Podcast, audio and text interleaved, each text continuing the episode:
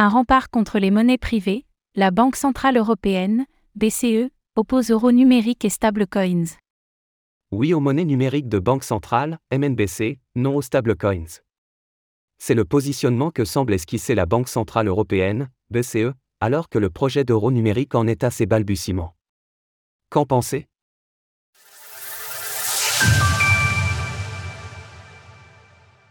L'euro numérique prend forme progressivement. Fabio Panetta, un des membres du directoire de la Banque Centrale Européenne, s'est exprimé hier sur les propositions récentes de la Commission européenne. Celle-ci a esquissé ce que pourrait être l'euro numérique, avec notamment une garantie d'anonymat. L'eurosystème ne pourrait pas voir les détails personnels des utilisateurs de l'euro numérique ou connecter des informations de paiement à des individus.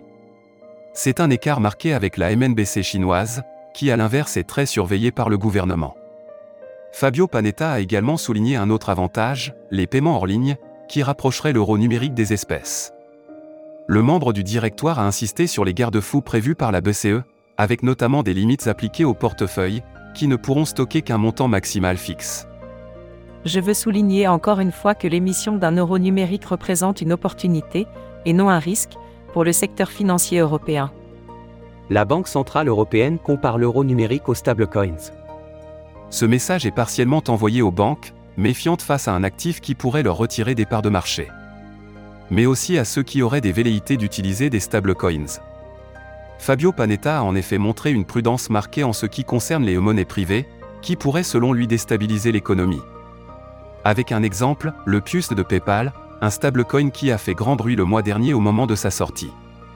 Selon la BCE, les acteurs privés de ce type ont pour but un monopole, il n'y a donc pas de garantie qu'ils rendent leurs services compatibles avec les autres.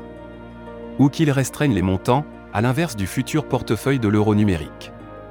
C'est donc une bataille idéologique à laquelle on assiste. Avec d'un côté, une banque centrale prudente qui a fait de la stabilité et de la sécurité ses mots-clés. Et de l'autre, des projets de stablecoin qui peuvent être développés rapidement, avec aussi moins de limitations en termes de régulation. Les deux cohabiteront-ils à l'avenir? Cela dépendra aussi des réglementations à venir en Europe.